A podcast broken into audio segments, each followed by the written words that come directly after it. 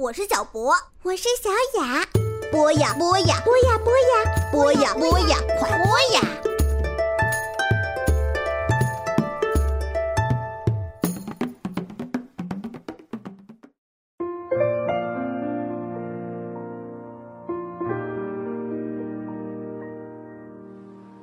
小朋友们，大家好！又到了礼拜三的时候，鹏鹏哥哥又要给大家讲成语里的文物了。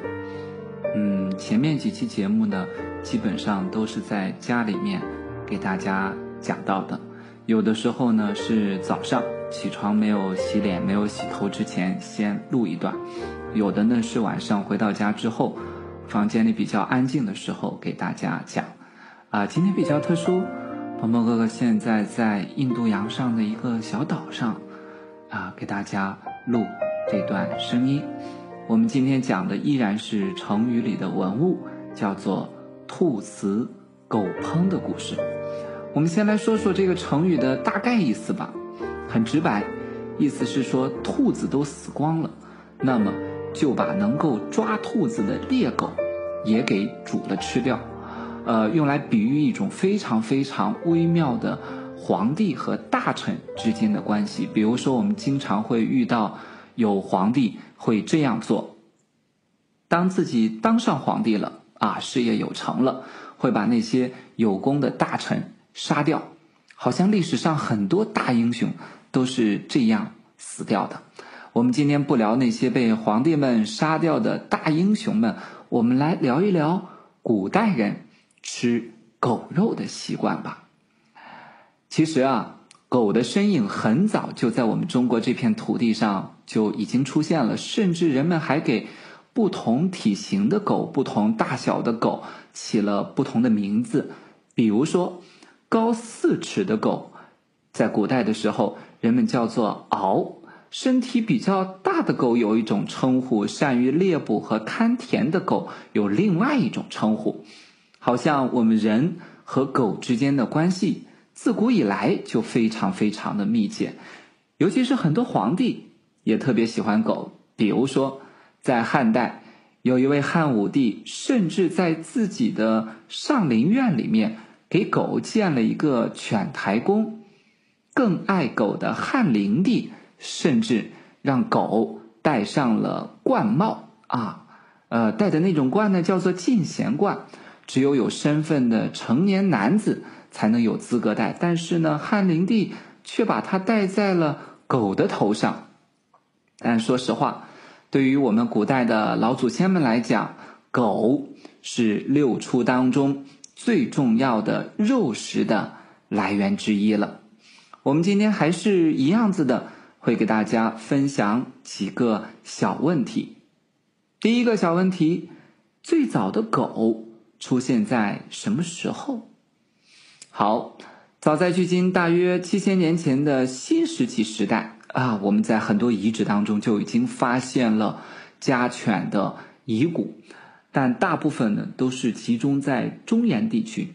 很多去过国家博物馆的小朋友可能对一样文物很熟悉，那就是那几个骨笛。它出土的地方呢是河南舞阳的贾湖遗址。人们在这里也发现了家犬的痕迹。哦，对了，小朋友们可以猜猜看，这些家犬都是发现在什么地方呢？想一想，有的小朋友会告诉我说：“啊，那很有可能是发现在厨房。”啊，还有的小朋友告诉我说：“很有可能发现在卧室。”嗯，大家都猜错了。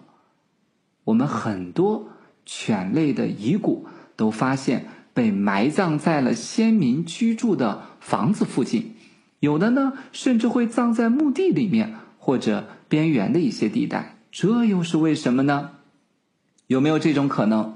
这时候呢，人们认识狗最主要的功能还是作为保护村庄的看门人、看门狗。它其实啊，好像和这个打猎的关系不是特别的密切。后来呢，到了新石器时代晚期。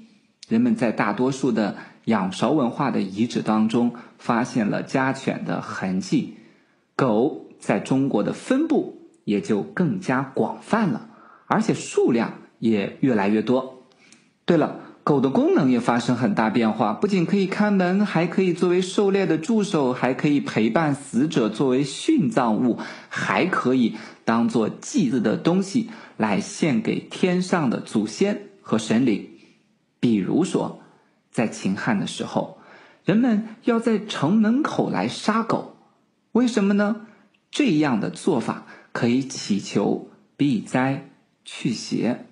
甚至还有的民间会杀白狗来祭祀祖先啊！小朋友没有想到吧？这是古代人认识狗的一个过程。呃，其实狗是古人重要的肉食之一。我们第二个小问题想和大家分享的就是，古代人是怎样吃狗的？除了有些地方会有吃狗肉的习惯之外，好像在我们今天的生活当中，狗作为人类最好的伙伴，那很少有人想把那么可爱的狗加工成食物端上自己家里的餐桌。但是在秦汉以前的时代里，狗却是古人很重要的肉食之一了。嗯，商周时期，农业和畜牧业有了很大的发展，在有的遗址里面，发现有些狗和猪一样。在很小的时候就给杀掉了。春秋时期，人们把狗当做一种美食，据说用狗肉做成的肉汤非常非常的美味。呃，秦汉的时候呢，甚至在大街上还出现了一种职业，叫做狗屠。小朋友想到了是什么样的职业了吧？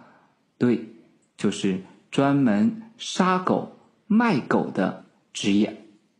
比如说我们在。呃，汉代的时候就认识到一位特别有名的大将，他曾经帮助刘邦当上了汉朝的第一位皇帝。这个人叫做樊哙。其实他在当将军之前的本职工作就是一个杀狗的狗图。可是到了汉代之后，好像人们就很少吃狗肉了。比如说在《齐民要术》里面。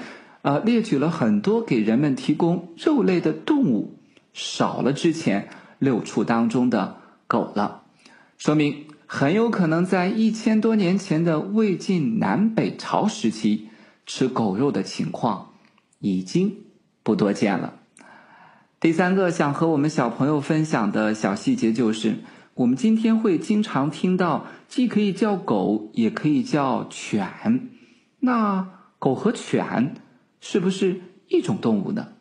这中间有没有差别呢？如果有差别，那是不是只是书面语和口头语的差别了呢？有些人可不这么认为，他们认为呢，犬和狗还是有着非常明显的差别的。比如说，我们可以把大的叫犬，把小的叫狗了。嗯，此外。我们在生活当中，好像对狗和犬的用法上面也有褒义和贬义的这个区别。比如我讲几个小故事，小朋友们可能就能感觉得到了。呃，在地铁或者机场上，我们能见到呃有警犬，你听说过有警狗吗？相比之下，我们好像在表达一些不好的情绪和事情的时候，会经常用到狗。比如说，走投无路的时候叫做“狗急跳墙”；比如说，某人仗势欺人的时候，我们会说“狗仗人势”。啊，好像没有说“犬仗人势”的。小朋友觉得这样的区别有道理吗？对了，狗除了上面讲到的用途之外，还可以用在打仗的场合。到了隋唐五代的时候，在军营当中也会养狗。为什么会养狗呢？因为他们把这些狗啊安排在离战壕比较近的地方。如果有敌人来偷袭，感觉灵敏的狗就会叫起来，让军营中的将士们能够及早的做准备。这是我给大家讲到的古代人认识狗的一些不同的观点、不同的做法。小朋友想一想，狗还给我们的生活带来了哪些方便呢？好了，我们今天就讲到这里。鹏鹏哥哥要去吃饭去了。嗯，我们周五的那个世界文明，我也会在海边给大家录一段，看看能不能听到海的声音。好了，小朋友们该睡觉睡觉了，该吃饭吃饭了，我们周五再见。